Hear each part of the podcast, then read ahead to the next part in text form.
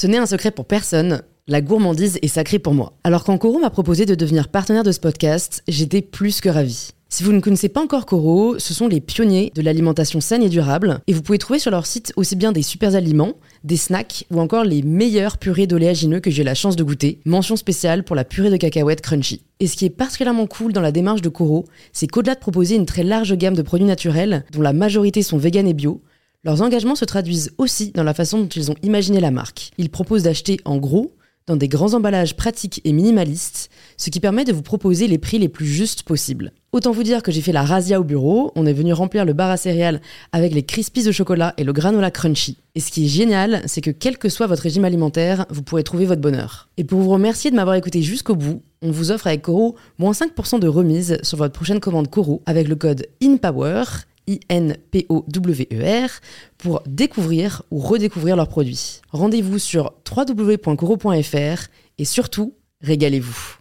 Pourquoi tu pouvais pas trouver une autre idée, un truc un peu plus simple? Et puis une fois que je suis sur scène, je prends mon pied, j'adore ça. Et quand je sors de scène, j'ai qu'une envie, c'est de remonter sur scène. Retenez bien son nom, Adèle Castillon, chanteuse et actrice française, et l'un des talents les plus brillants de sa génération. On sort à Amour Plastique et trois semaines plus tard, il y a toutes les maisons de disques qui nous contactent. Créatrice de contenu à 14 ans, actrice à 16 ans, chanteuse à 17 ans, Adèle connaît le succès très jeune, et même à l'international, où son univers pop et sa voix singulière séduisent des centaines de millions de personnes. Mais t'es sûr de te lancer avec ton copain? Et en fait, moi, je le vivais comme une insulte quand on me disait ça, parce que dans ma tête, c'était pour la vie. Est-ce que c'est la fin de vidéoclub qui a entraîné la fin de la relation, ou la fin de la relation qui a entraîné la fin de vidéoclub? Mais la réussite est-elle toujours aussi rose qu'on l'imagine? Quel démon Adèle doit-elle affronter? Comment gérer la rupture d'un couple qui est aussi un groupe et se réinventer complètement auprès de son public?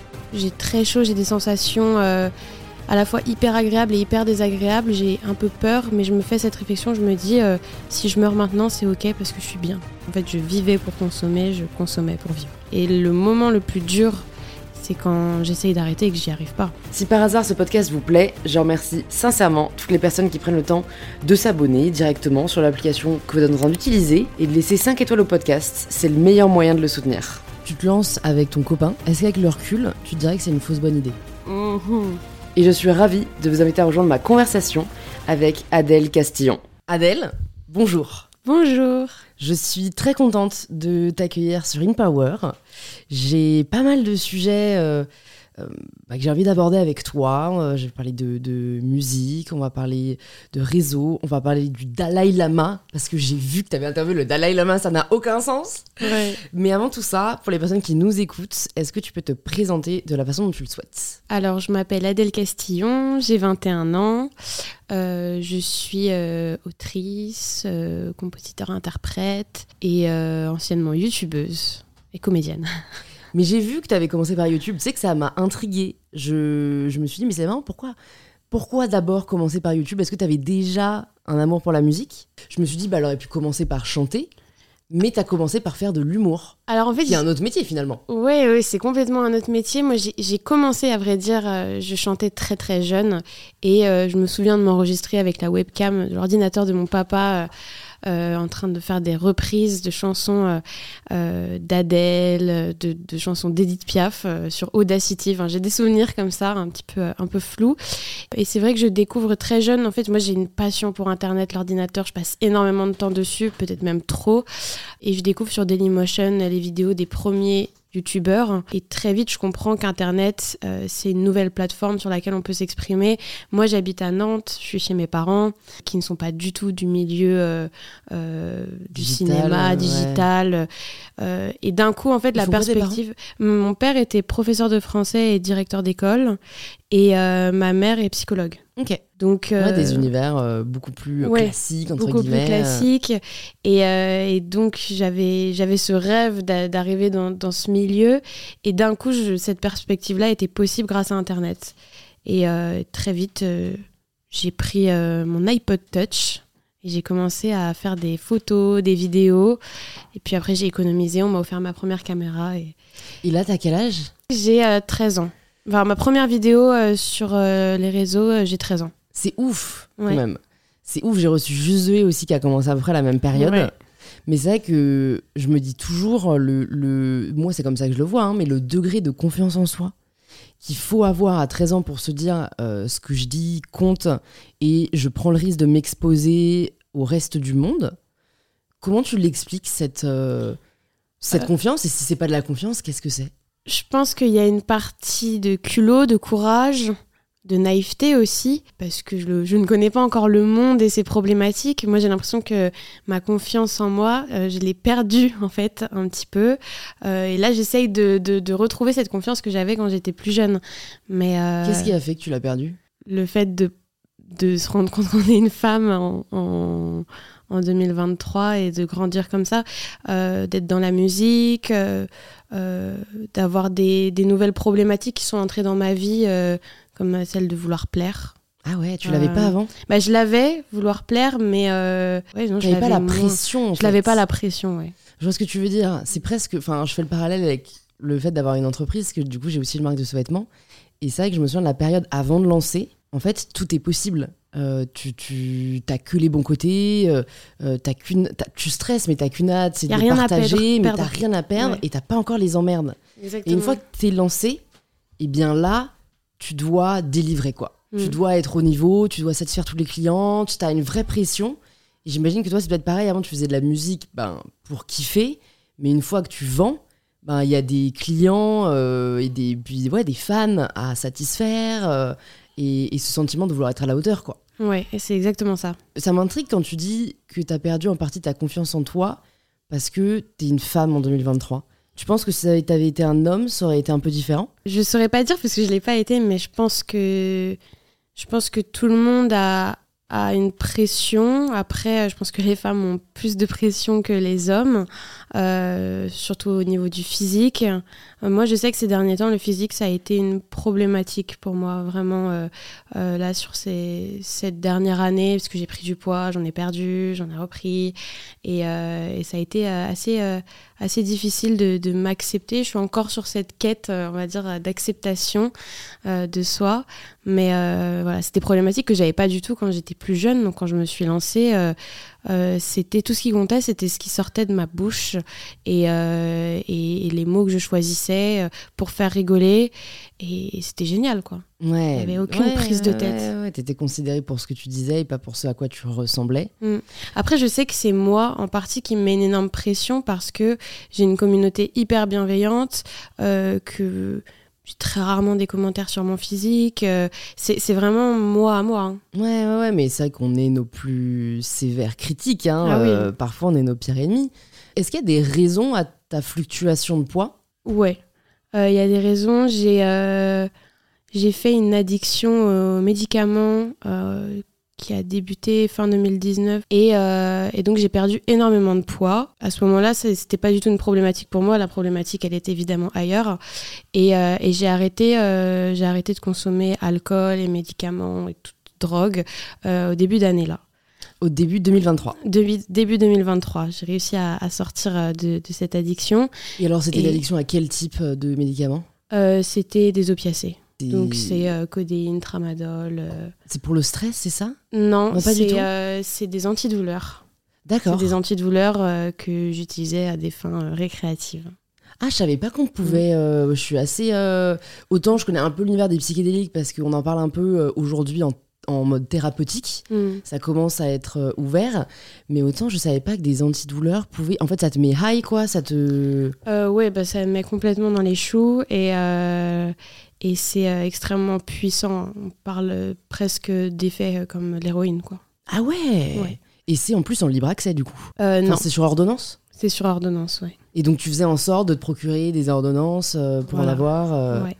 Et comment t'es rentrée dedans on m'a fait essayer en soirée. Putain, c'est vraiment le pire ça. Mm. Parce qu'en fait, ça paraît tellement anodin à ce moment-là.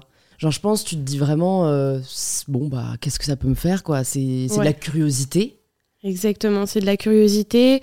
Euh, moi, j'ai, euh, je pense que j'ai un terrain addictif euh, depuis très jeune. Bah, J'en parlais avec l'ordinateur, par exemple. Moi, je Mhm. sais que très jeune, à 8 ans, quand j'ai découvert que euh, l'ordinateur, ça remplissait un espèce de vide en moi parce que j'avais plein de choses, j'étais stimulée par plein de choses, euh, j'ai commencé à mettre mon réveil à 2 heures du matin quand mes parents dormaient euh, pour aller sur l'ordinateur et une fois qu'ils se réveillaient, euh, je faisais croire que je venais de me réveiller et que je pouvais commencer mon heure d'ordinateur. Donc j'étais déjà dans les trucs de manipulation, comme euh, quand on est drogué euh, et addict, euh, les toxicos ont euh, de, de mentir euh, et, euh, et ouais, de faire son petit, son petit truc euh, de son côté. Hmm.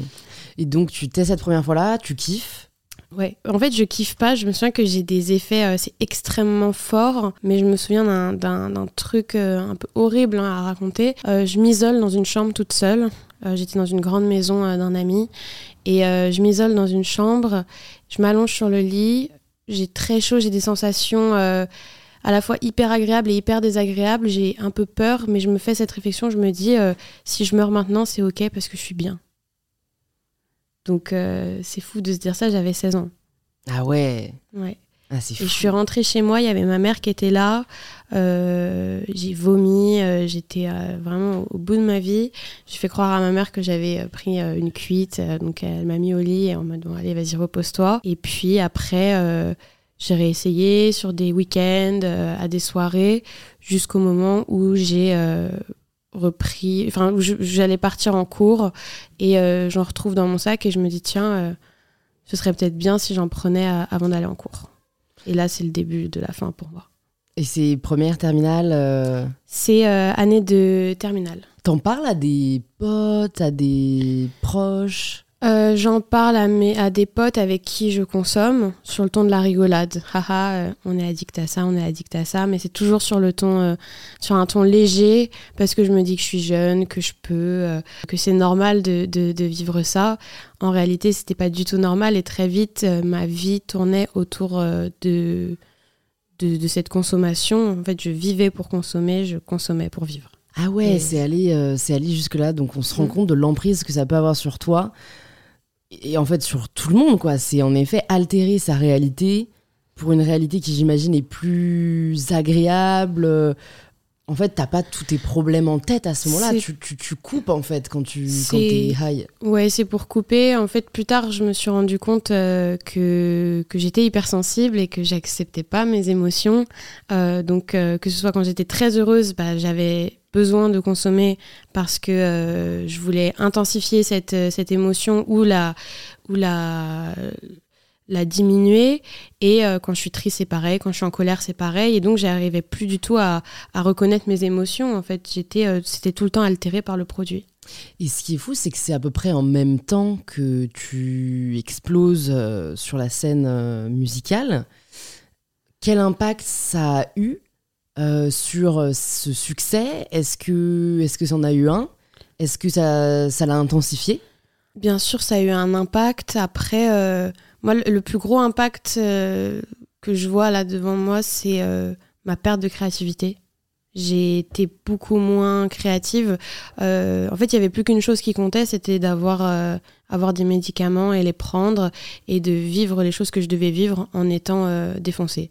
Et donc, quand on, on a eu cette, un peu cette pression avec Vidéo Club de faire l'album, c'était hyper difficile de produire des chansons euh, parce que j'avais j'arrivais plus à me poser euh, et, à, et, à, et à faire de la musique c'était euh, ça devenait de plus en plus rare et ça c'est un truc que j'ai retrouvé une fois que j'ai arrêté vraiment euh, ma créativité est revenue fois mille quoi Ah, c'est dingue. Et est-ce que tu te rends compte à ce moment-là que c'est à cause de ça?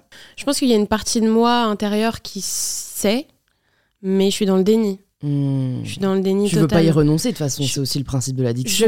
Voilà, exactement. Je veux pas y renoncer. Donc en fait, ce qui est assez, euh, ce qui est assez fou dans cette histoire, c'est que je suis malheureuse. Moi, je suis, je suis malheureuse dans le fond. Je suis pas bien. Euh, je passe mon temps à, à pleurer quand je suis en espèce de redescente, à me dire ma vie est terrible, ma vie est terrible. À chaque fois, j'essaie de me trouver toutes les excuses du monde pour essayer de comprendre pourquoi je suis si malheureuse, mais jamais je me dis que c'est à cause des médicaments. Jamais je me dis ça parce que je veux pas. Je veux pas que ce soit ça le problème. Hmm. Et, euh, et puis au fur et à mesure, quand l'addiction quand même prend une autre tournure, que j'ai des accidents à cause de ça. euh, Quel type d'accident? Overdose. Ah, d'accord, ouais. Ouais. Donc tu finis à l'hôpital? Je finis à l'hôpital, ça m'est arrivé deux fois, une fois devant mon copain et une fois devant mes parents. Ok. Euh, Qui était au courant à l'époque ou pas? Que tu prenais des médicaments? Mon copain, il est au courant et mes parents sont, ils sont au courant, mais je les manipule beaucoup. Je leur dis que ça va, que, que je gère. Je leur fais croire aussi que, que, que, je suis, que je suis sobre en fait. Et je suis vraiment dans la manipulation euh, et, et c'est horrible à vivre. Et à partir du moment où j'ai ces accidents, je commence à capter que là, j'ai vraiment un problème et qu'il faut que j'arrête. Et le moment le plus dur, c'est quand j'essaye d'arrêter et que j'y arrive pas. Et là, je me dis, ok, je suis foutue. C'est en quelle année ça? C'est en 2022 c'est en 2020 euh, que j'ai mes deux overdoses. Mais moi, je suis vraiment dans un trip solo. En fait, je, je mens à tout le monde. J'arrive à. Parce que c'est vrai que là, on a l'image de moi qui me défonce et qui est l'air. Évidemment que maintenant, avec le recul, je sais que j'avais l'air ailleurs, mais j'arrivais à incorporer, on va dire, la défonce à la vie normale. Donc les, mes proches étaient habitués aussi à me voir comme ça, et pour eux, c'était la Adèle normale. Ouais, il y a eu effectivement les accidents, mais, euh, mais derrière, euh, c'était euh, ouais j'avais l'air normal en fait. C'est ça qui est horrible. Mmh. ouais ouais, c'est que tu réussissais à garder bonne figure. Ouais et dès que j'avais un petit coup de mou etc j'arrivais à faire passer ça pour euh, je suis malade euh, ou je fais une crise d'angoisse. Enfin tout était de la manipulation en permanence quoi. Et quand tu essayes du coup de t'en sevrer d'où te vient j'aime pas le terme déclic parce que je pense qu'en vrai tout est progressif mais est-ce que tu te souviens de la première fois où tu dis vraiment là il faut que j'arrête euh, il y a eu plusieurs fois où j'ai essayé d'arrêter. Euh, moi, je me souviens de la une des premières fois. Alors ça, c'était avant mes, mes, mes, accidents, avant que je me retrouve à l'hôpital. Euh, c'était après une période où j'avais beaucoup consommé, plusieurs jours d'affilée. Il faut savoir qu'effectivement, il y a un sevrage physique très fort, comme de l'héroïne en fait. mais moi, ça, je l'avais pas hyper bien calculé. Enfin, je savais pas même. Et je me retrouve surprise à ne pas avoir donc de médicaments, me dire ok je vais dormir et, euh, et, pas réussir à dormir, transpirer, avoir des frissons en même temps, enfin c'était euh, horrible. Et au final euh, je fais quand même une énorme insomnie. À 4-5 heures du matin, j'arrive toujours pas à dormir, je fouille dans mon sac, je, comme, comme une vraie droguée quoi, je, je, jette toutes mes affaires pour essayer de trouver un, un médicament et je retrouve un, je le prends et là d'un coup tout passe, quoi. Je me rendors, je rate les cours. Je dis à mon père, ouais, j'étais malade cette nuit, j'ai pas pu. Enfin voilà. Et c'était tout le temps ça, quoi. Est-ce qu'à un moment, tu as essayé d'autres types, euh, j'ai envie de dire, de, de drogue pour essayer de pallier à celle-ci? De mes 14, je pense, à, à mes 21 ans, euh, j'ai essayé euh, plein de choses comme, comme on essaye quand on est jeune. par expérience, voilà, j'ai essayé plusieurs choses. Maintenant, c'est c'est euh, un, type de médicament qui a retenu mon attention. C'était le truc euh, qu'il fallait pas que j'essaye en fait. Hmm. Quand est-ce que tu te rends compte que là, tu arrives à en sortir? Euh, Au moment où je pars en cure. Ah ouais? Ouais. Tu te décides un jour de te dire en fait j'arrive plus là, il faut, il faut passer J'ai essayé trop de fois d'arrêter seule. Et euh, j'ai la chance de rencontrer quelqu'un euh, avec qui je travaille, euh, qui est passé par la même épreuve que moi et qui décide de m'aider et qui me dit voilà, je connais cet endroit et, et, et, et, je te conseille d'y aller. Donc j'ai pris un break dans mon travail. J'ai dit à tout le monde voilà, je, je dois partir, je dois m'isoler et tout. Et, et je pars en début 2023. Euh, et, là, je me rends compte que c'est possible. Je rencontre des gens aussi qui ont, qui ont arrêté. Euh, et, voilà, et j'apprends à en parler aussi. Ouais, c'est sûr. Et puis, tu apprends à te faire aider parce que j'ai eu des problèmes de santé mentale aussi. Et en fait, euh, il y a un côté où on trouve ça noble de s'en sortir seul. Comme si c'était un échec. Ouais de se faire aider, de se faire accompagner. Exactement, énormément d'ego euh, dans, l'histoire. Euh, moi, je m'en suis beaucoup voulu et je me suis beaucoup tapé dessus de pas y arriver seule. Euh, après, je comprends, j'ai compris plus tard aussi que l'addiction, c'est une maladie. Il a c'est, juste, très très difficile de s'en sortir seul. Évidemment, s'il y a des gens qui, qui écoutent, qui sont malades et qui, qui, qui, enfin, qui sont addicts et qui ont réussi à, à s'en sortir seul, je suis trop fière d'eux et bravo. Mais c'est hyper difficile. Euh, c'est, je trouve que c'est, c'est l'addiction, ça, déjà, ça t'isole tellement. T'es déjà tellement seul. Euh, c'est tellement important d'en parler en fait. Ouais, et puis c'est pas moins noble. Enfin, tu vois, il n'y a pas une hiérarchie de la rémission, quoi. Bien sûr. Que tu y arrives seul ou que tu y arrives accompagné ou que tu y arrives au bout de la dixième fois. Ouais. Enfin, ce qui compte, c'est, je D'y pense, arriver, voilà, hein. c'est d'y arriver et de tout donner pour. euh, Mm. Donc, euh, tu vois, je trouve ça très courageux aussi que toi, tu, tu aies osé euh, franchir ce, ce pas, cette étape. Et puis, aujourd'hui, voilà, tu te rends compte que c'était pour toi la bonne décision, quoi. Ah bah c'est sûr. Déjà, euh, bon, d'un point de vue euh, pour ma carrière, euh, j'aurais pas pu continuer si j'étais encore défoncée. Et puis c'était aussi une question de vie ou de mort en fait. Là, j'allais j'allais vers la mort en fait. Moi, j'ai compris plus tard que ce que je faisais, c'était de me suicider à petit feu en fait. Hmm. Vraiment. Quand est-ce que tu l'as compris? En cure aussi. En fait, à, partir du moment où je suis allée en cure et que j'ai vu des gens qui étaient spécialisés, qui voyaient des gens addicts tout, le- temps, euh, ça a pu répondre à tellement de questions que j'avais. C'est là que je me suis rendu compte que bah, j'avais un problème à gérer mes émotions, que euh, qu'il y avait de l'espoir, que, que c'était une maladie, que voilà, qu'il y, y avait des choses aussi qu'il fallait que je mette en place dans ma vie pour euh, pour bah, pour euh, contrer ces, ces envies parce qu'aujourd'hui c'est vrai que et il m'arrive encore d'avoir envie de, de me défoncer Euh, mais maintenant je sais ce qu'il faut faire pour euh, pour pour contrer ces envies là on va dire Et donc, qu'est-ce que tu as mis en place en rentrant de cure euh, qui a changé dans ton quotidien? Déjà, je vois ma psy euh, régulièrement. Je pense que ça, c'est le, le plus important, justement, c'est de parler. Euh, mon problème, c'est que je garde énormément pour moi et que chaque petit secret que je peux avoir avec moi-même, c'est des choses qui peuvent me conduire vers euh, une rechute. Et donc, euh, il faut que je sois hyper vigilante avec ça. Donc, euh, ouais, tu lui dis tout. je lui dis tout. Même les trucs qui me paraissent hyper infimes, tout petits, maintenant j'essaye de le dire parce qu'en fait, c'est des trucs qui peuvent aboutir vraiment à, des schémas énormes dans ma tête. Euh, Il y a ça, euh, participer à des groupes de parole. Je, vois beaucoup de gens euh, euh, qui sont addicts euh, et qui, qui sont. euh, euh, dans leur rétablissement, qui ont euh, tant d'années d'abstinence. euh, et euh, ça me permet de partager ça avec eux. Et puis, euh, et puis la création, en vrai, c'est la meilleure. euh, pour moi, c'est le meilleur médicament possible, en fait. Hmm. Et Le plus sain, finalement, Le euh, celui-là, tu vois, il a Bah, pas a ce d'effets secondaires. euh. c'est ce qui me permet déjà de retrouver euh, confiance en moi. On, par- on en parlait au début du podcast.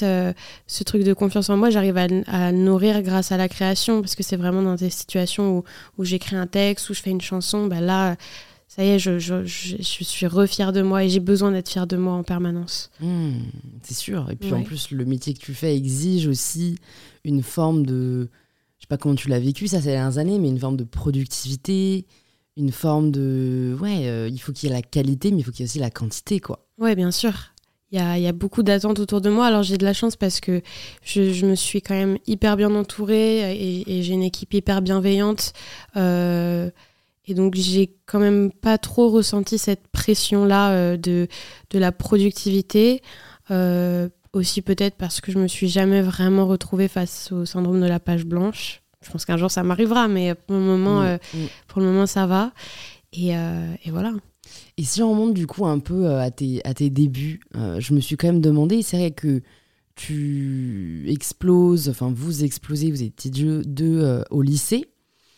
Comment tu fais pour gérer euh, ce début de carrière en tant que chanteuse et euh, les études à côté, surtout avec un père prof et directeur d'école Alors, euh, l'école, ça s'est toujours grave bien passé pour moi. J'ai toujours aimé l'école, euh, ce que ça impliquait, euh, la vie sociale. euh, euh, je pense que l'école, finalement, c'est un peu le lieu où, qui était ma première scène. Je me donnais beaucoup en spectacle, j'adorais euh, euh, tchatcher avec les professeurs, avec les élèves. Donc j'aimais l'école et, j'étais plutôt bonne aussi euh, dans mes résultats. Donc ça n'a jamais été vraiment une angoisse. Le deal avec mes parents, c'était euh, passe ton bac et après tu, tu fais ce que tu veux. C'est ce que j'ai fait. Euh, comment on a géré euh, euh, ce succès? Moi, je, je pense que j'ai eu de la chance parce qu'effectivement, j'ai commencé très jeune sur YouTube et j'ai déjà eu du succès euh, à ce moment-là. Donc, je sais ce que c'est de se faire reconnaître dans la rue, de prendre des photos. Euh, je participe déjà à des conventions de YouTubeurs, la Vidéo City, Royaume du Web. Je côtoie aussi d'autres YouTubeurs. Donc, je, je, je sais un petit peu euh, comment, comment gérer ça. Et, donc, c'est assez naturel quand, quand le succès de Vidéo Club arrive. Je pense que c'est pour Mathieu que ça a été euh, très fou d'un coup. Quoi. Lui, il est passé de euh, inconnu à, super connu d'un coup. Quoi. Donc, je pense que ça a été plus violent pour lui. Après, je ne saurais pas dire s'il l'a bien ou mal vécu. Je pense qu'il l'a plutôt bien vécu quand même, de mon point de vue. puis on était tous les deux, donc ça nous faisait une sacrée histoire à vivre ensemble. Ouais, ouais, ouais. Et puis c'est quelqu'un aussi qui peut te comprendre, quoi. Euh, là, pour le coup, euh, vous viviez vraiment ça euh, ensemble. Mm. Est-ce que tu t'es posé la question de faire des études une fois ton bac passé? Non. C'était euh, évident pour moi que je voulais euh, partir dans la musique. Et puis, en fait, de toute façon, il y a eu le succès de Vidéoclub pendant mon année de terminale. Et après, il était question de partir en tournée. Moi, je me souviens d'avoir eu les résultats du bac. J'étais sur une date avec euh, toute mon équipe, avec ma mère qui m'a spoilé mon résultat. Ça m'a énervé d'ailleurs. Mais, mais c'était. ouais, c'était c'était c'était comme ça donc c'était devenu secondaire quoi une fois tu étais déjà dans l'engrenage ouais complètement. Et en plus, ça a pris très vite une dimension internationale. C'est ça que je trouve assez, euh, assez impressionnant euh, parce que oui, c'est vrai qu'aujourd'hui, les réseaux sociaux permettent de toucher euh, beaucoup de monde. Tu vois, c'est ce qui s'est passé aussi pour Pierre, dont on parlait. Très bon épisode que je vous conseille avec Pierre Demar, qu'on embrasse. mais c'est vrai que lui, ça reste une communauté très francophone. Euh, voilà, comment vous expliquez que vous, c'est touché euh, vraiment, euh, j'ai vu outre-mer, c'est assez dingue. En plus, à votre âge, c'était un peu imprévisible. Ah bah c'était complètement imprévisible. moi, je sais que TikTok a joué un rôle énorme dans le succès d'Amour Plastique. Maintenant que ça ait tourné autant dans le monde entier, je ne saurais pas expliquer pourquoi. Je sais qu'il y a une énorme communauté, euh, une grosse fanbase qui est mexicaine. Et je sais que là-bas, ils écoutent beaucoup de musique française, un peu indé, euh, indie pop, euh, La Femme, Vendredi sur mer, Vidéo Club.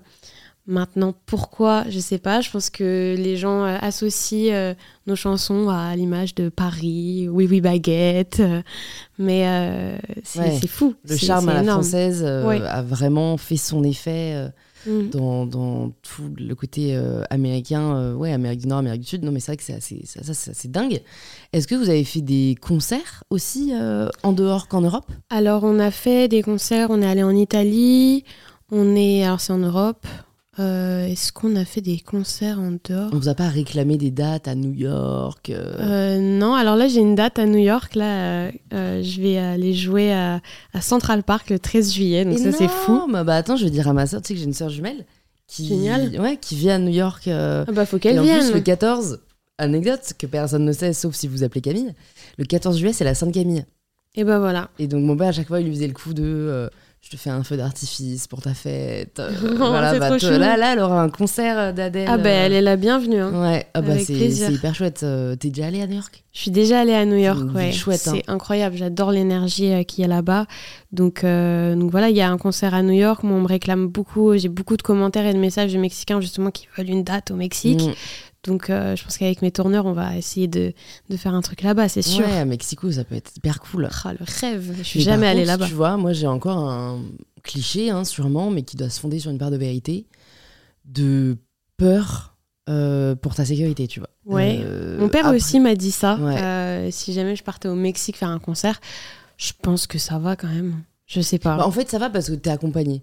Mais je mm. sais que, tu vois, à un moment, j'ai fait un peu un trip solo et je suis pas passée par le Mexique, je suis pas passée par la Colombie. Euh, et ça, pour le coup, euh, c'est une injustice que je trouve euh, encore qu'on a en tant que femme, tu vois. C'est que mes potes qui sont allés faire des tours du monde, j'en ai plusieurs, ils se sont pas posé la question, tu vois.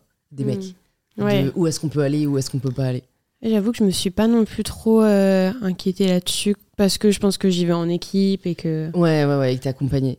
Et comment tu gères la pression des concerts? Est-ce que tu te souviens les premiers concerts? Parce que c'est quand même un truc de ouf, quoi. C'est... Je, me souviens très bien du premier concert euh, avec Vidéo Club. C'était assez spécial parce que donc, nous, on est de Nantes. Euh, on sort à Amour Plastique et trois semaines plus tard, il y a toutes les maisons de disques qui nous contactent. On part à Paris, on fait des rendez-vous euh, de fou avec les plus grosses majors. on est accueillis comme des rois. Tout le monde nous dit c'est génial ce que vous faites, c'est super frais. Donc là, on a un espèce de boost d'ego. Ok, on est les rois du monde. fallait qu'on redescende quand même un peu de tout ça. C'est ah bah parce que c'est vraiment ce que tu recherches, quoi. Ah oui, complètement. Une validation extérieure. Ah non, mais là, c'était euh, c'était fou. En plus, euh, je suis folle amoureuse. Enfin, il y, y, avait tout. C'était trop beau pour être vrai, quoi. Et, euh, et puis, au moment des signatures, on négocie les contrats. Donc, il y a un peu le jeu aussi de faire monter les contrats entre les maisons de disques, etc. Et on fait un concert euh, dans, un, dans un bar euh, euh, qui s'appelle Le Nid à Nantes, qui est super sympa. Et, et on se retrouve, c'est notre premier concert, donc on fait quelques répètes. On est autant on peut faire de la musique dans le salon de mon copain, mais une fois qu'on se retrouve sur scène, c'est quand même hyper différent. C'est un vrai truc la scène. Et on fait nos petites répètes. Déjà, le concert, c'était un concert gratuit, mais il y a genre 500 personnes qui font la queue en extérieur qui peuvent pas rentrer déjà tout, tout est dans le désordre, c'est dans le mauvais sens. Normalement, quand tu es artiste, tu débutes, tu galères dans le métro et après tu, tu, montes un petit peu, tu fais des bars et puis peut-être des salles après. Nous, c'était l'inverse. On commence dans un bar, mais il y a 500 personnes qui sont dehors, qui font la queue. C'était fou. Et il y a toutes les maisons de disques en fait qui viennent nous, qui, qui viennent à Nantes pour nous voir. Donc on se retrouve euh, des bébés dans, dans cette industrie. Euh, moi, je suis Je me souviens que j'avais totalement somatisé le matin même. J'avais euh, une otite, une angine et tout. C'était l'enfer. Euh, Mathieu, lui, il était plutôt à l'aise. Et, euh, et, on se retrouve avec des gens de maisons de disques, les boss de maisons de disques qui sont là, qui sont un peu la guerre avec les autres et tout. Donc c'était hyper stressant, quoi ça s'est bien passé parce que pareil public hyper bienveillant qui chante avec nous euh, et, euh, et, puis après bah, on est parti on, a beaucoup plus répété on a fait d'autres concerts. Et bon bah je, pense que je m'habituerai jamais vraiment au fait de monter sur scène. C'est magique quoi. C'est hyper stressant. Moi par exemple j'ai fait We Love Green là il y a deux semaines. Ça faisait longtemps que j'étais pas montée sur scène. En plus, c'était un de mes premiers concerts solo. Euh, je me souviens encore de, avant de monter sur scène, de me dire mais pourquoi je fais ça? Genre pourquoi je m'inflige ça, Mais ouais, je vois la foule et tout et je me dis mais pourquoi? Tu pouvais pas trouver une autre idée, un truc un peu plus simple? Et puis une fois que je suis sur scène, je prends mon pied, j'adore ça. Et, je me, et quand je sors de scène, j'ai qu'une envie, c'est de remonter sur scène. Donc euh, il y a un truc euh, bah, un peu comme la drogue, quoi. Le shoot d'adrénaline, la peur, la montée, la redescente, j'ai tout. Hmm. Et aujourd'hui, est-ce que tu dirais que c'est ce que tu préfères, la scène? Ouais, je pense que ça fait partie des choses que je préfère. La scène et, et la création en soi, d'être en studio et ce sentiment justement euh, dont je parlais, d'être fier de soi parce qu'on a, on a fait quelque chose j'adore ça. Mais c'est vrai que la scène, c'est quand même spécial parce que j'ai la chance d'avoir aussi le contact facile avec le public, d'échanger avec eux. Et, euh, et, pour un artiste, c'est fou d'avoir ce retour euh, direct. quoi. Mmh. T'as déjà eu une mauvaise expérience sur scène? Oui, j'ai déjà eu des scènes où, bah, au début, certains festivals, les gens sont pas forcément là pour toi, ou euh, donc faut, faut, faut, prouver. Donc, après, c'est pas des mauvaises expériences parce que pour moi, il n'y a pas vraiment de mauvaises expériences parce que c'est, ça reste une expérience, donc tu apprends. Mais euh, c'est vrai qu'on est avec Mathieu quand on a commencé avec Vidéo Club, on a eu un public direct qui venait nous voir, donc euh, ça pouvait être surprenant pour nous de se retrouver à un concert où il n'y avait pas forcément de public pour nous. Mais c'est, important et c'est normal en tant qu'artiste. des artistes, euh, ils, limitent ça. Enfin, je me dis, c'est comme tu dis un challenge pour aussi réussir à plaire à des personnes qui connaissent peut-être pas de prime abord ton art. Euh. Ouais, et ça, ça te pousse à donner euh, bien plus pour aller choper les gens qui te connaissent pas. Et derrière, quand tu vas faire un concert avec des gens qui te connaissent, bah, tu vas donner encore plus et mieux. Et, et, euh, et plus tu donnes, bah, plus le public te donne en retour. Donc hmm. c'est hyper formateur. Et cette période où vous devez choisir votre maison de disque, comment et pourquoi vous finissez par choisir celle que vous avez choisie? Oh bah là, c'est euh, c'est vraiment une question de feeling avec l'équipe, euh, les, directeurs artistiques. Euh, c'est surtout ça. Et puis, évidemment, il y a l'aspect financier, l'intérêt du, du, contrat. Nous, on signe en plus sur un contrat de distribution. Donc, c'est un contrat qui nous laissait le plus de liberté possible. Nous, on était on était nos propres producteurs, en fait. Donc, euh, donc voilà, mais c'était surtout euh, humain et financier, quoi. C'était la somme des deux. Et, et voilà. Mais c'était assez dur parce qu'au final, on, on, parle à beaucoup de gens, on s'attache aussi à beaucoup de gens.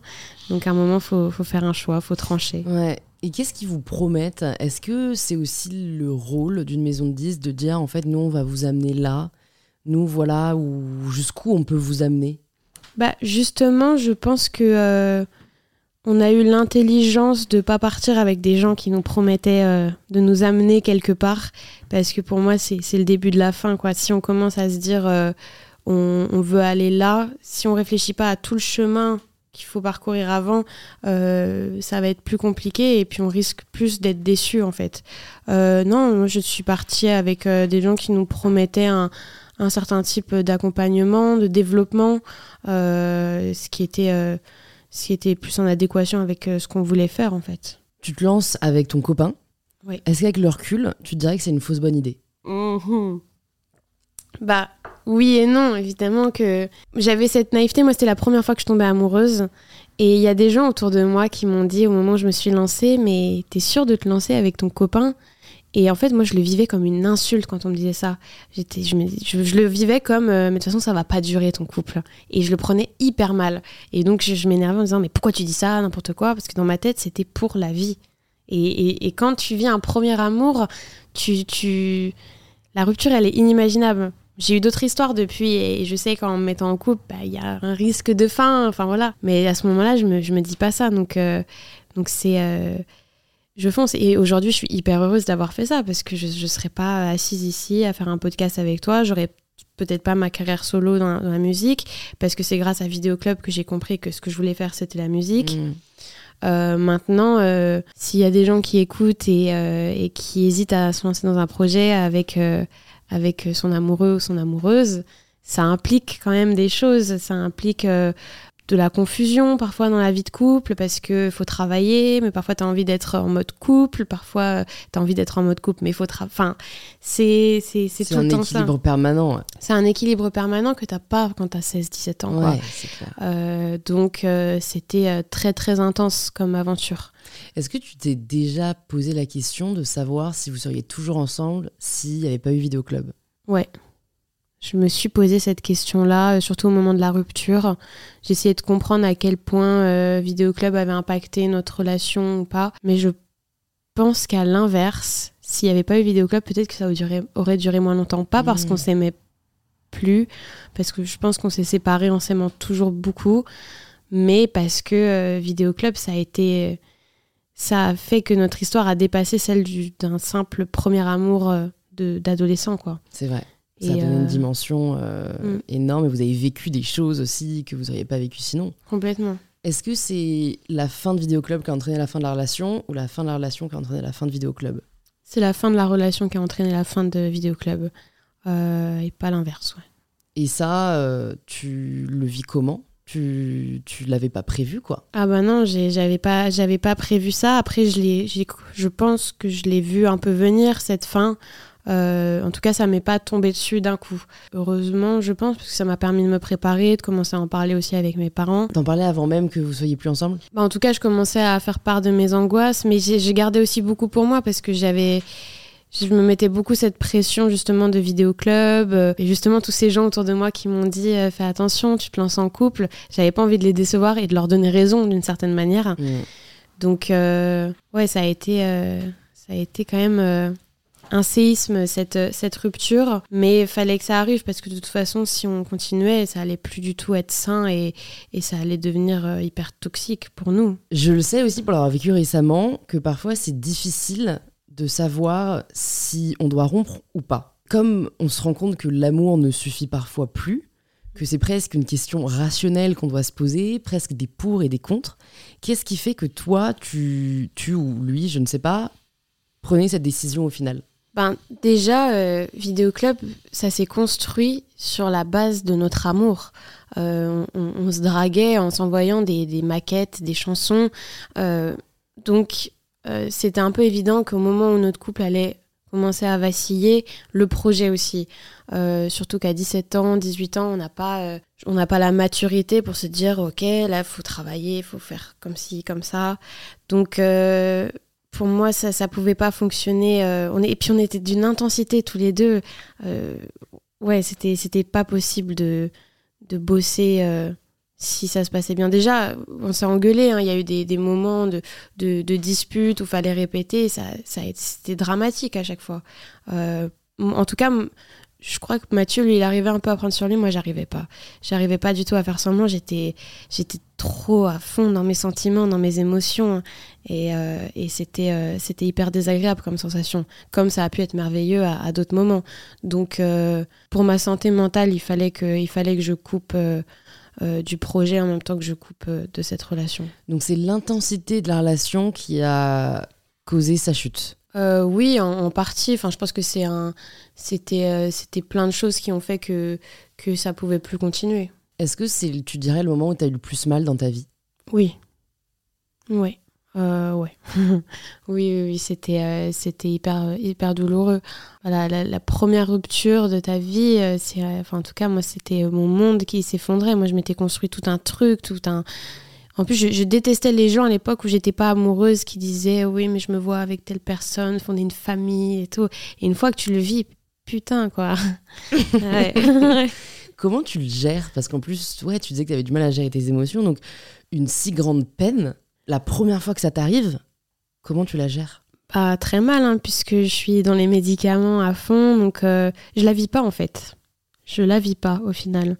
Et euh, je vis tout en décalé en fait.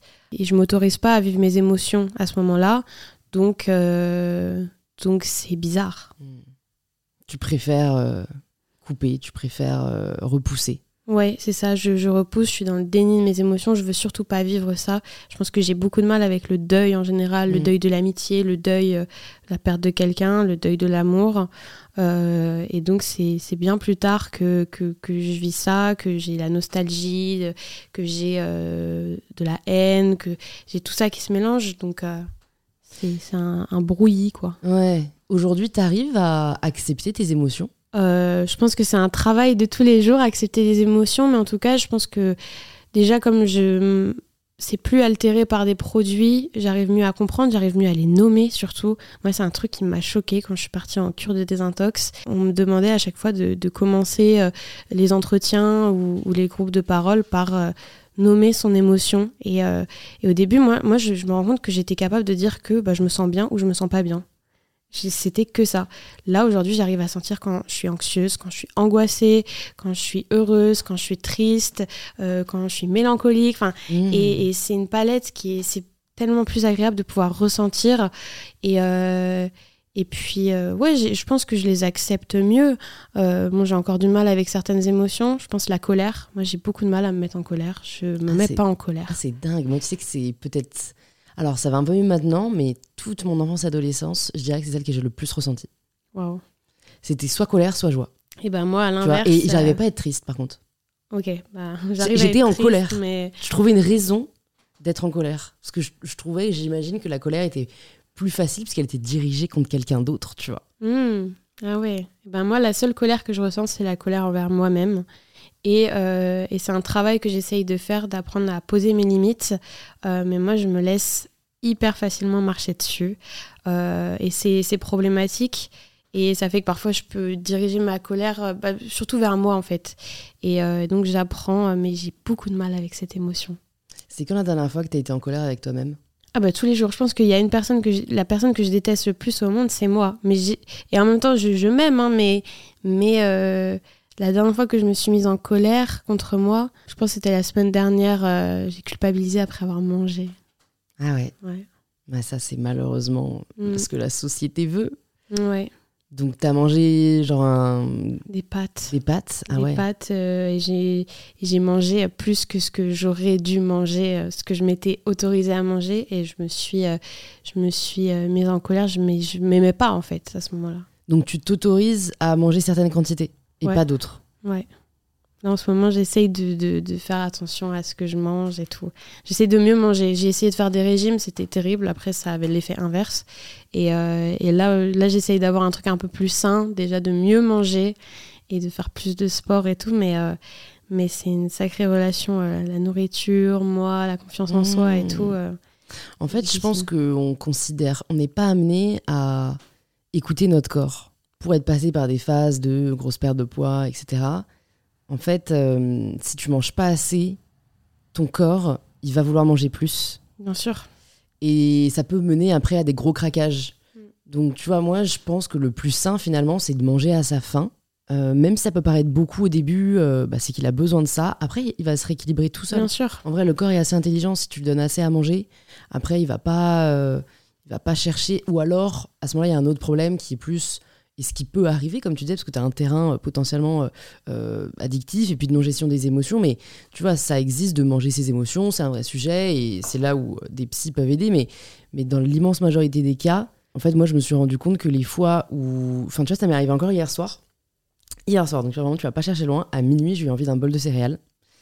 Et fut un temps, je me serais dit non, euh, t'as déjà bien mangé aujourd'hui. parce que moi, je peux te dire que je saute jamais de repas, tu vois. Donc, mais tu vois, là, je me suis dit, écoute, tu sais, genre, j'ai pris une minute. Je me suis dit, est-ce que, est-ce que, comme en plus, moi, je viens de rompre, est-ce que c'est un truc d'émotion? Est-ce que c'est euh, pas sain? Et vraiment, je sentais que c'était de la faim. Et donc, j'ai bouffé mon bol de céréales avec mon bol de lait et je suis allée me coucher. Et, et tu vois, j'arrive aujourd'hui à me dire, bah, comment est-ce que tu peux t'en vouloir d'écouter ton corps? Ouais. et c'est vrai que je pense que quand on arrive à se détacher de la primauté de l'apparence et qu'on se concentre sur son corps, ce qu'il est, euh, ce qu'il peut nous apporter, notre état d'esprit change. Mm. Mais franchement, ça peut pas se faire du jour au lendemain. hein. Ouais, bien sûr, mais c'est un travail euh, de longue haleine. Ouais, en tout cas, sache que la restriction ne t'apportera jamais satisfaction. Ouais, bien sûr. Ouais, je m'en rends compte. hein. Ouais, Mm. Non, mais c'est merci en tout cas pour ta transparence parce que, en fait, moi, c'est un truc. euh, je dis souvent que quasiment toutes les femmes ont un trouble alimentaire et parfois les gens me disent que j'exagère, mais pour moi, culpabiliser après avoir mangé, c'est une forme de trouble alimentaire. On n'est pas censé culpabiliser de manger. Enfin, tu vois, l'aliment, il est là pour euh, nous permettre de vivre, nous donner de l'énergie. euh, et si on culpabilise, c'est donc qu'on l'étiquette comme étant bon ou mauvais. Oui. Et c'est une forme de trouble alimentaire, tu vois Bien sûr. et qui est malheureusement trop répandu dans la société dans laquelle on vit. Qu'est-ce qui t'aide peut-être à sortir un peu de cette euh, détestation de soi? Est-ce que tu as identifié, euh, tu vois, est-ce que ça va mieux par exemple par rapport à l'année dernière? Tu vois que tu as progressé dans ce chemin-là? Ou est-ce que tu es au pire euh, de Franchement, ton estime de toi et c'est la non. vie hein? Franchement, là, je c'est vrai que j'ai l'air dur avec moi-même, mais je suis hyper fière parce que déjà, euh, si la Adèle de l'année dernière me voyait là aujourd'hui par rapport à mon addiction, par exemple, moi, je pensais que ce serait pas possible, que je vivrais toute ma vie euh, défoncée, euh, à mentir à tout le monde, seule dans ma tête. Et déjà, j'en suis sortie de ça, et je pense que c'est la plus belle chose qui me suis arrivée, qui me soit arrivée, pardon, Dans la vie Dans hein la Ouais. vie. Euh, de, de m'être sortie de, de, de ça. Et non, franchement, je, je suis fière de moi. Mon, j'ai fait mon album, euh, il est prêt, il va sortir en octobre. Euh, j'en suis hyper fière. Tout ce qui touche à la création, ça me fait du bien. Il y a plein de choses dont je suis, je suis super fière. Mmh. ouais. Comment vous avez décidé avec Mathieu que c'était toi qui allais faire la fin de la tournée? Bah en fait, c'est assez simple. Il y avait effectivement cette tournée à, à- à assurer. Au départ, moi, euh, j'ai dit je peux pas la faire Euh, pour ma santé mentale. Je peux pas partir dans un van avec mon ex alors qu'on vient de se séparer et, euh, et chanter des chansons d'amour sur scène et faire genre oui tout va Ah bien. ouais, ouais, ouais, non. Je, je pouvais pas. Donc, euh, avec Mathieu, on dit Ok, on fait pas la tournée. Là, on nous dit Ok, vous devez euh, tant d'argent. Bon, la somme était assez conséquente. Ce à quoi, moi, je me dis Ok, euh, je, je peux assurer la tournée. C'est vrai que c'est moi qui chante toutes les voix principales. Euh, et Mathieu, lui, il a très vite envie de passer à autre chose, de faire d'autres musiques. Euh, et donc, moi, je me dis Ok, je, je peux faire la tournée.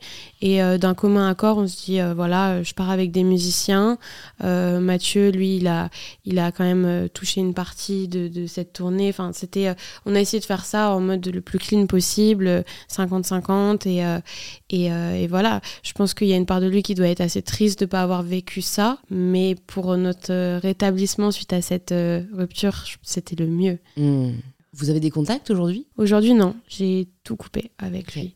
Euh, on a des contacts, on a pu échanger par rapport au travail, parce qu'on a quand même une société ensemble, toujours, qui, qui marche toujours, parce que l'album de Vidéo Club vit toujours. On s'est échangé euh, de temps en temps, mais euh, j'ai eu besoin vraiment de couper, couper euh, les ponts avec lui, parce que c'est vrai que il y, a y déjà ce- cet album Vidéo Club, et il y a encore beaucoup de fans de Vidéo Club qui me parlent, et il y a encore une grosse place dans ma vie occupée par Vidéo Club, donc par lui, j'ai besoin à côté de Mm. les couper. Tu penses qu'on peut rester amis avec ses ex? Oui, moi je suis pote avec. avec Enfin, pote, en vrai, c'est un grand mot. Mais si je croise, par exemple, j'ai un ex, si je le croise, euh, genre, c'est cool et je peux aller boire un verre avec lui, quoi. Après, les, de mon expérience, euh, les histoires aussi intenses comme celles que j'ai pu vivre avec Mathieu, euh, c'est c'est difficile parce que j'ai l'impression que pour ma part, il y aura toujours un, un sentiment qui va prendre place, soit de la mélancolie, soit de la nostalgie, soit de la colère, parce que moi j'ai tendance à, je peux aller récupérer un truc qui s'est passé il y a trois ans et me et faire une fixette dessus, et donc d'un coup re-en vouloir à cette personne.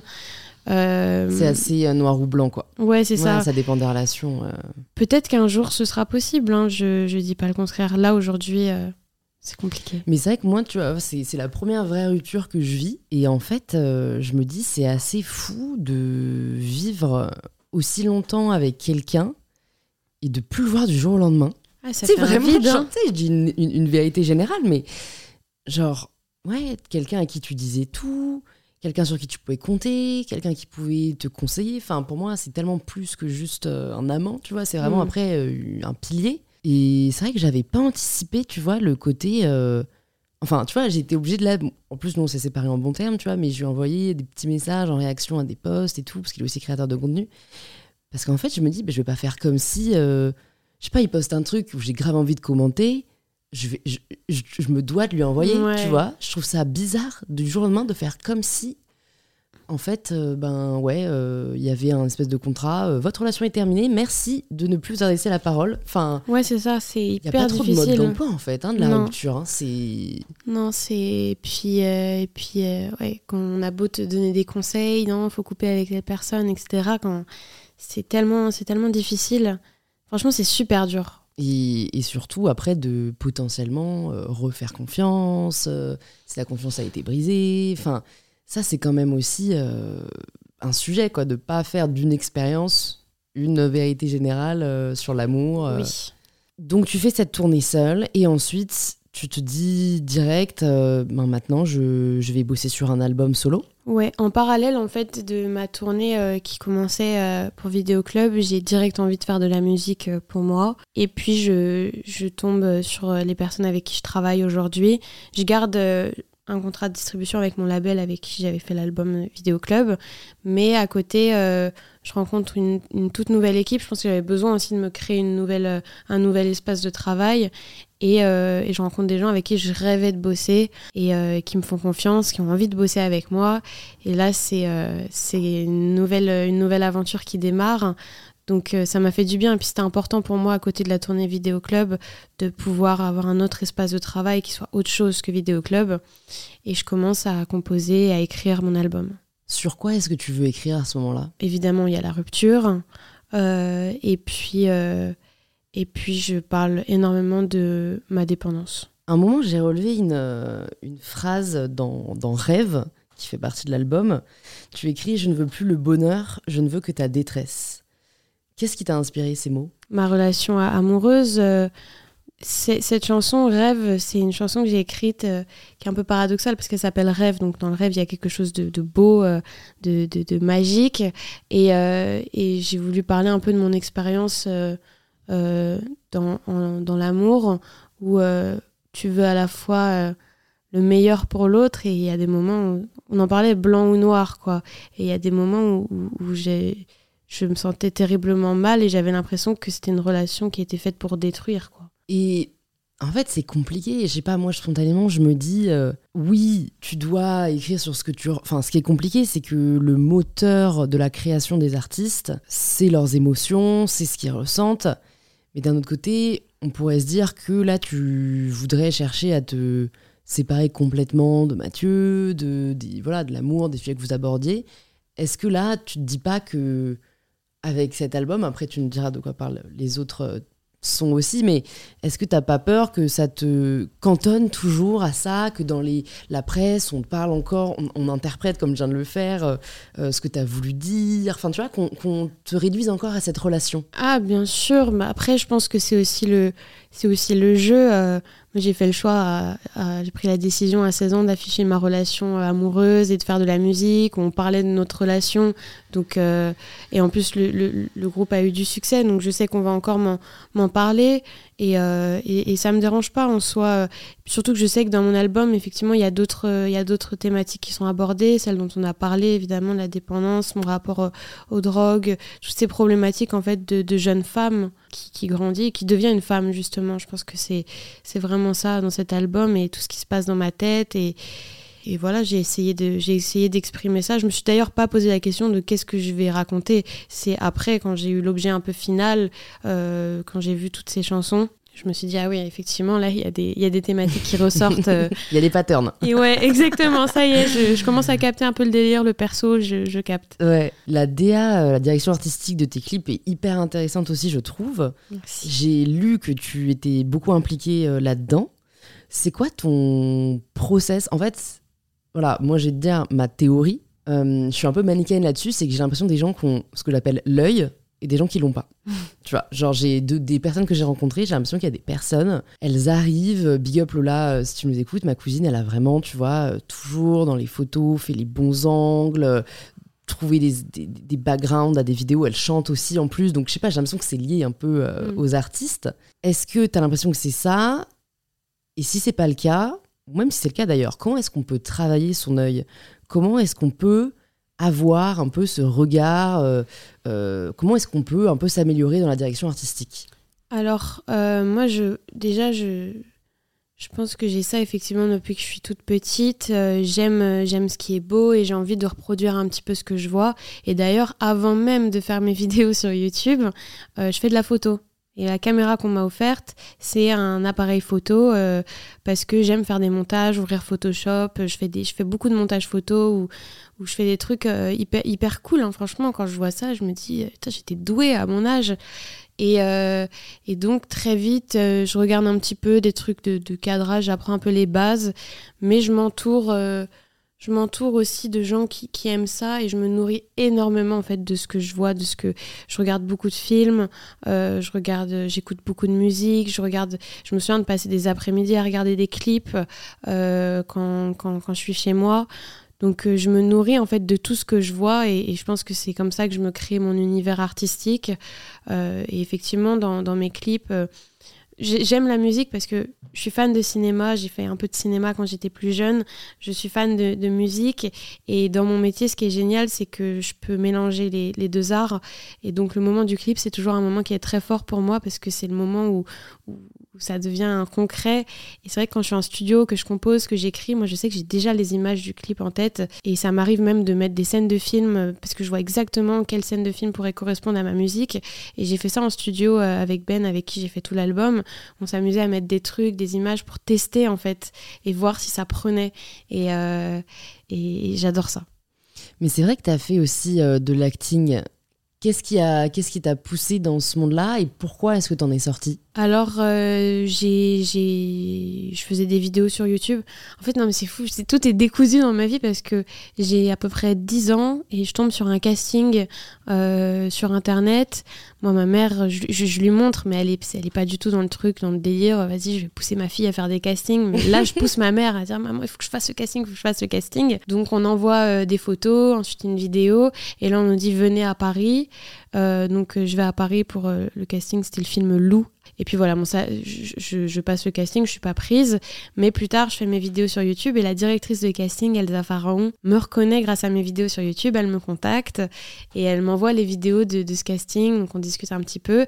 Et à ce moment-là, euh, moi, je suis contactée par euh, une agent qui me propose de devenir agent de cinéma, de me faire passer d'autres castings.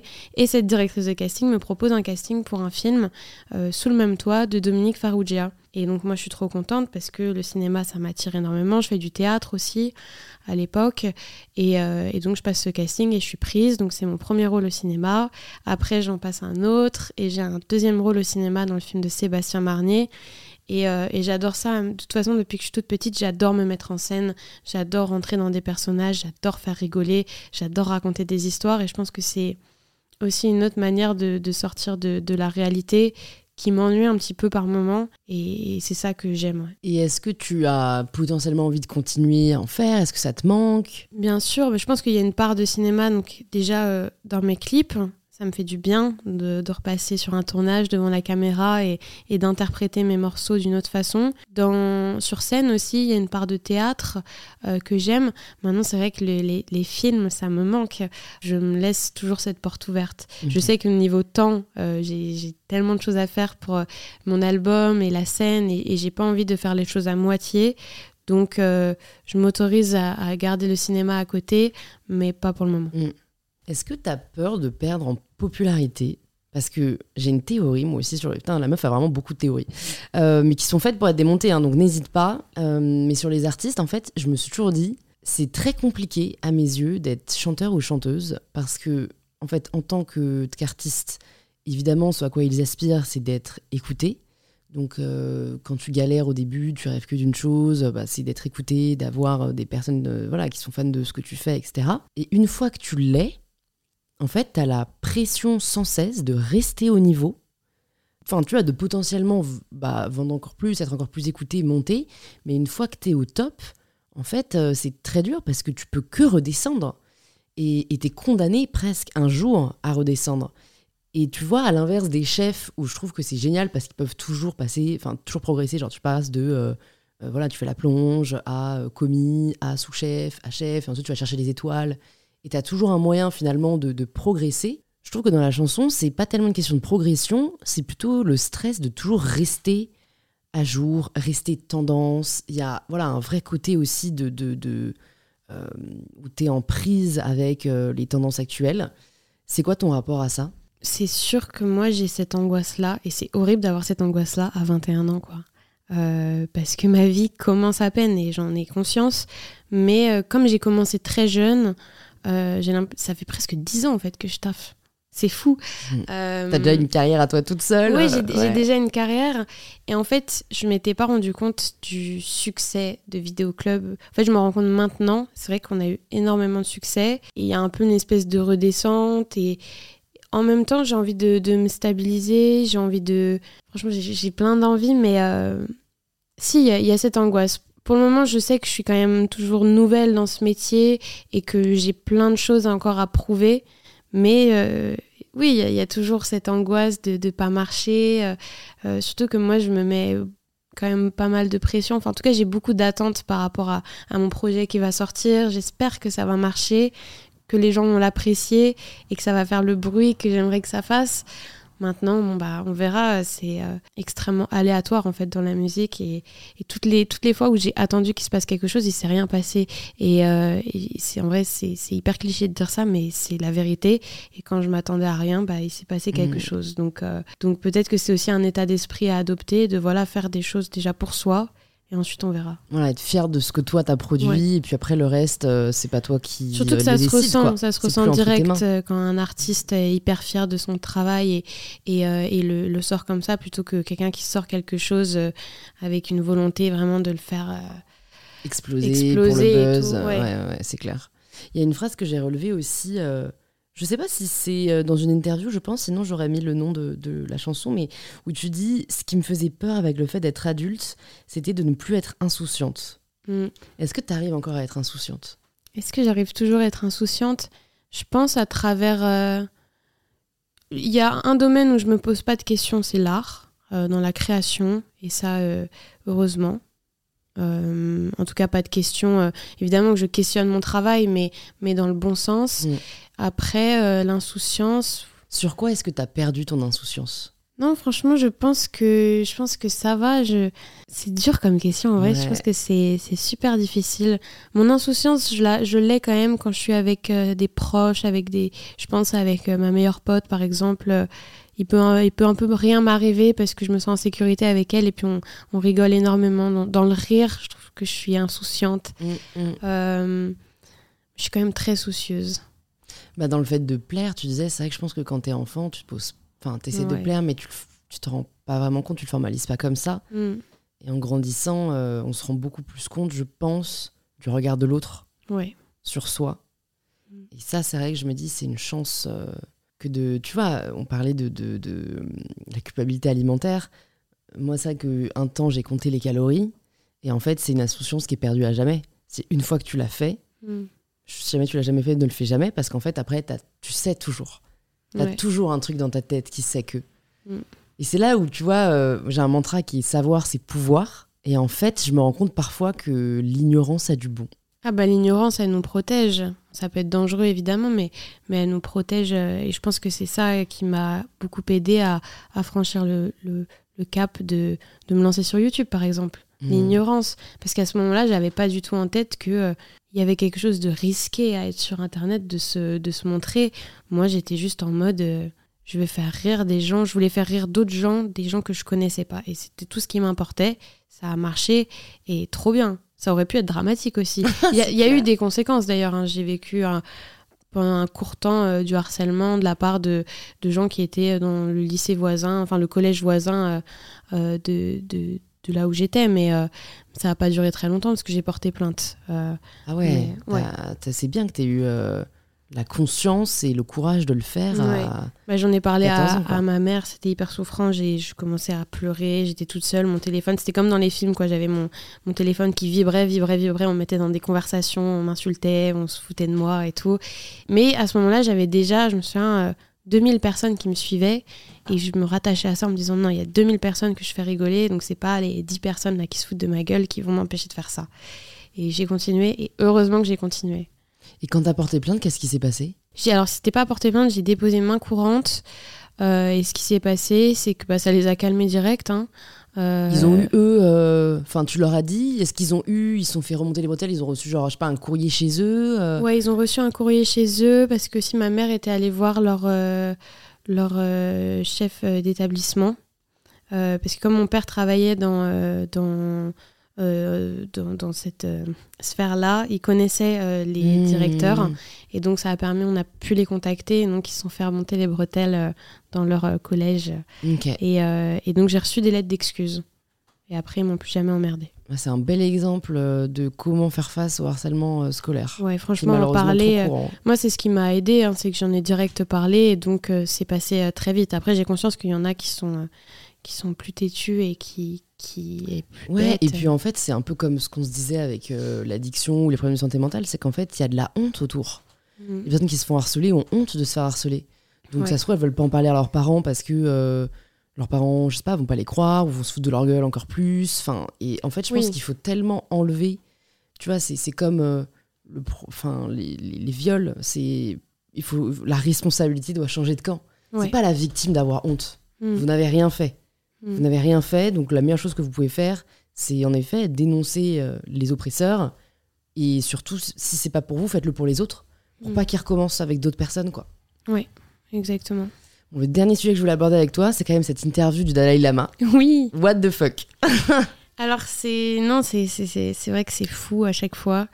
J'ai 15 ans et je rencontre euh, mon meilleur ami Valentin qui, euh, qui me contacte sur les réseaux sociaux parce que lui, il a monté une, euh, un, média qui s'appelait Dissemblance à l'époque.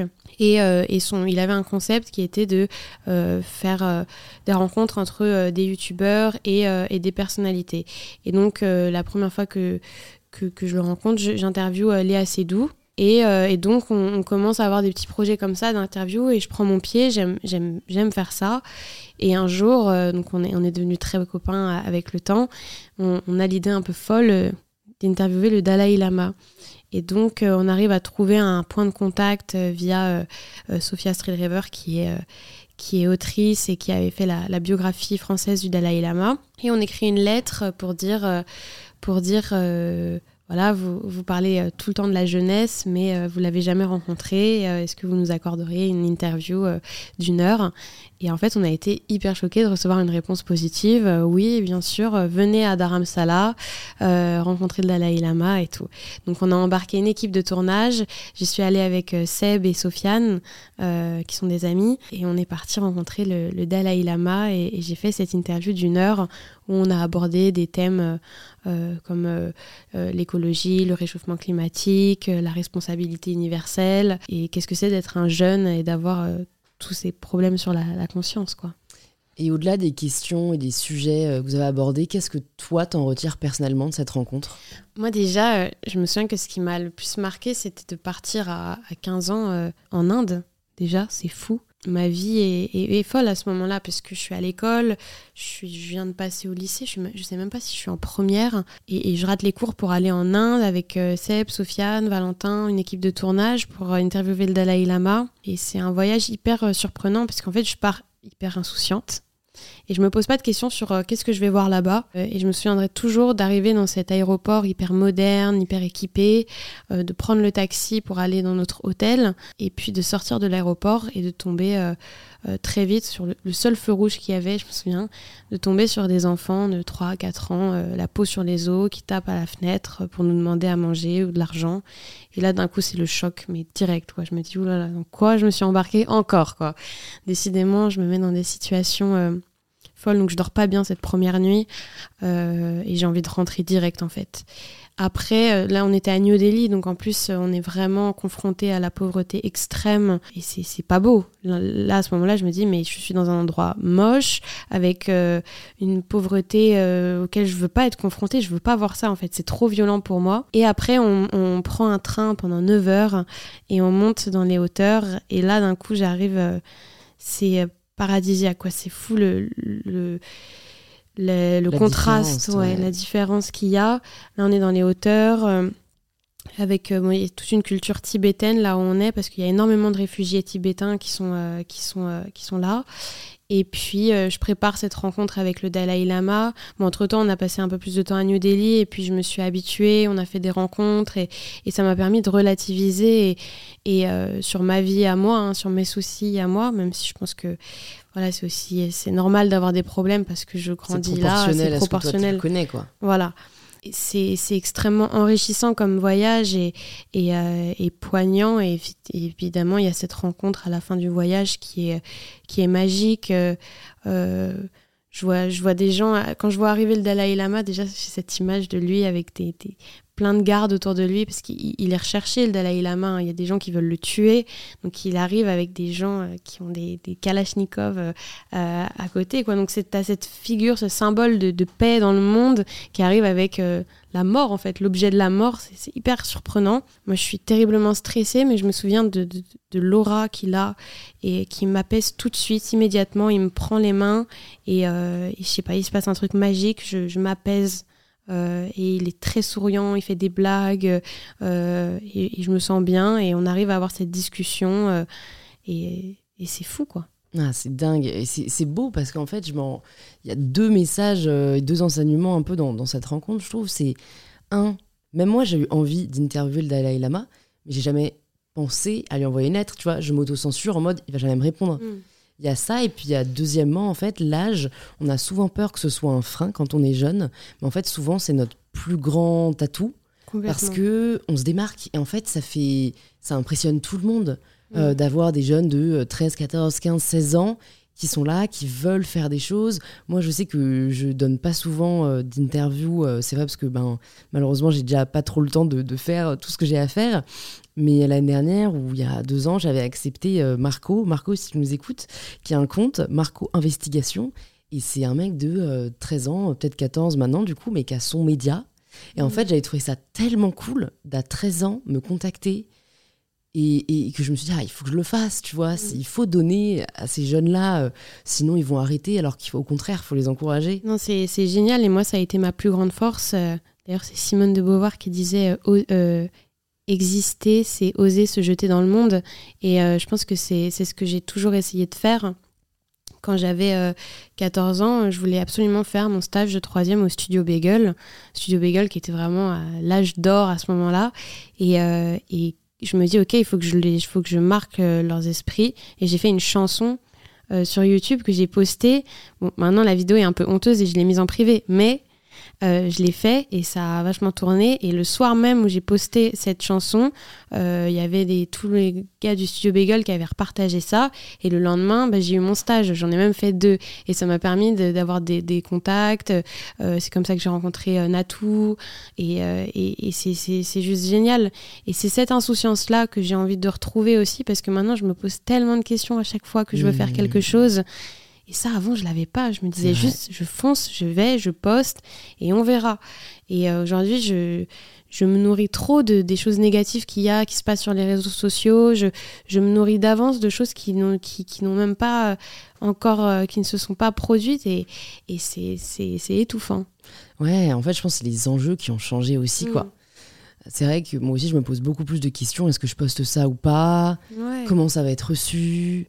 Tu sais, euh, en fait, c'est vrai qu'aujourd'hui, euh, si t'as un bad buzz, tu peux pas trop dire. euh, Enfin, après, on va tellement s'en vouloir Mm. que maintenant, euh, moi, limite, du coup, on se censure en se disant, bah, je préfère pas le faire. de Exactement. prendre le risque que ça soit mal interprété, tu Alors vois. que c'est dans le mot. hein. Qu'est-ce qui est dans le risque? Bah, C'est risqué. Qu'est-ce que tu Ouais. risques? Et ne plus risquer, ne plus prendre de risques, c'est ne plus vivre en même temps. Ah bah bien sûr, c'est plus osé et moi tout- toute ma carrière elle a été euh, bâtie sur des sur des choses où j'ai osé. C'est comme euh, la première chanson de Vidéoclub qu'on a postée. Moi j'étais youtubeuse, c'est quand même on sait que c'est assez critiqué de passer de YouTube à la musique. Euh, tout le monde a on, a pas cette légitimité en tout cas euh, c'est encore euh, très euh, Hmm. controversé. Mais, euh, mais au moment où je le fais, je me pose pas trop de questions. En plus, je m'affiche en couple. Enfin, il y a plein de trucs où maintenant je me dirais euh, Ouais. est-ce que je le fais ou pas? Et, et là, je l'ai fait. Et la preuve, ça a été, Mm. c'était incroyable. quoi. Cultivez votre insouciance. Écoute, je pense que c'est un très bon enseignement euh, de la fin. J'ai quelques dernières questions pour toi. Déjà, on a un peu parlé de ça pour euh, la création, la direction artistique. Et- mais de manière générale, comment est-ce que toi, tu progresses? Comment est-ce que tu fais en sorte qu'Adèle, euh, en 2024, soit une Adèle encore plus épanouie qu'en 2023 Je pense que ce qui me fait progresser, bon, c'est la curiosité, parce que j'ai tout le temps envie d'apprendre de nouvelles choses euh, et, et d'oser euh, franchir le cap de, de demander euh, autour de soi et les rencontres aussi. Moi, je me nourris énormément des rencontres que je fais euh, dans ma vie. Donc, euh, Hmm, c'est vrai.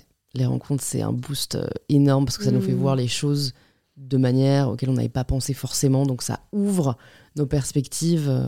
Ok, ensuite, je demande souvent à mes invités euh, s'ils avaient une ressource. Ça peut être un livre, un film, une musique, en tout cas, euh, quelque chose qui t'a particulièrement marqué, que tu aimerais leur recommander. Ce serait quoi? Moi, il y a un album que, que j'écoute tout le temps, qui m'apaise énormément et que je trouve magnifique. C'est l'album Moon Safari de R, qui pour moi est un album sans faute, parfait.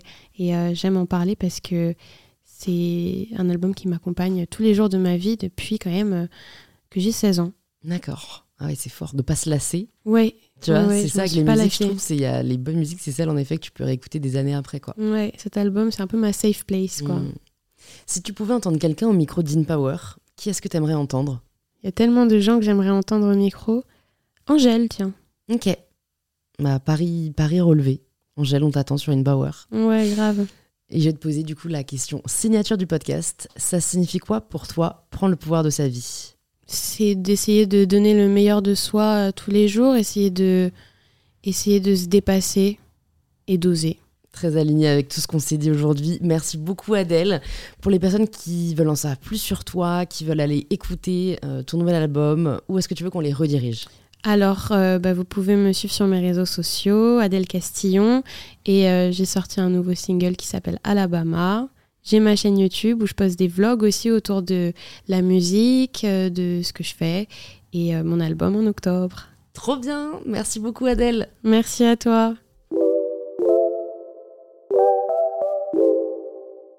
J'espère que cette conversation vous a plu. On serait vraiment heureuse d'avoir vos retours sur l'épisode. Alors n'hésitez pas à nous taguer en story, Adèle Castillon et MyBetterSelf, et envoyer un petit message à Adèle si le podcast vous a plu. Je pense que ça lui fera très plaisir. Et si vous cherchez quel épisode écouter ensuite, plus de 250 épisodes sont disponibles gratuitement sur InPower. Vous pouvez vous abonner dès maintenant directement sur cette application. Je vous dis donc à très vite pour un tout nouvel épisode d'InPower.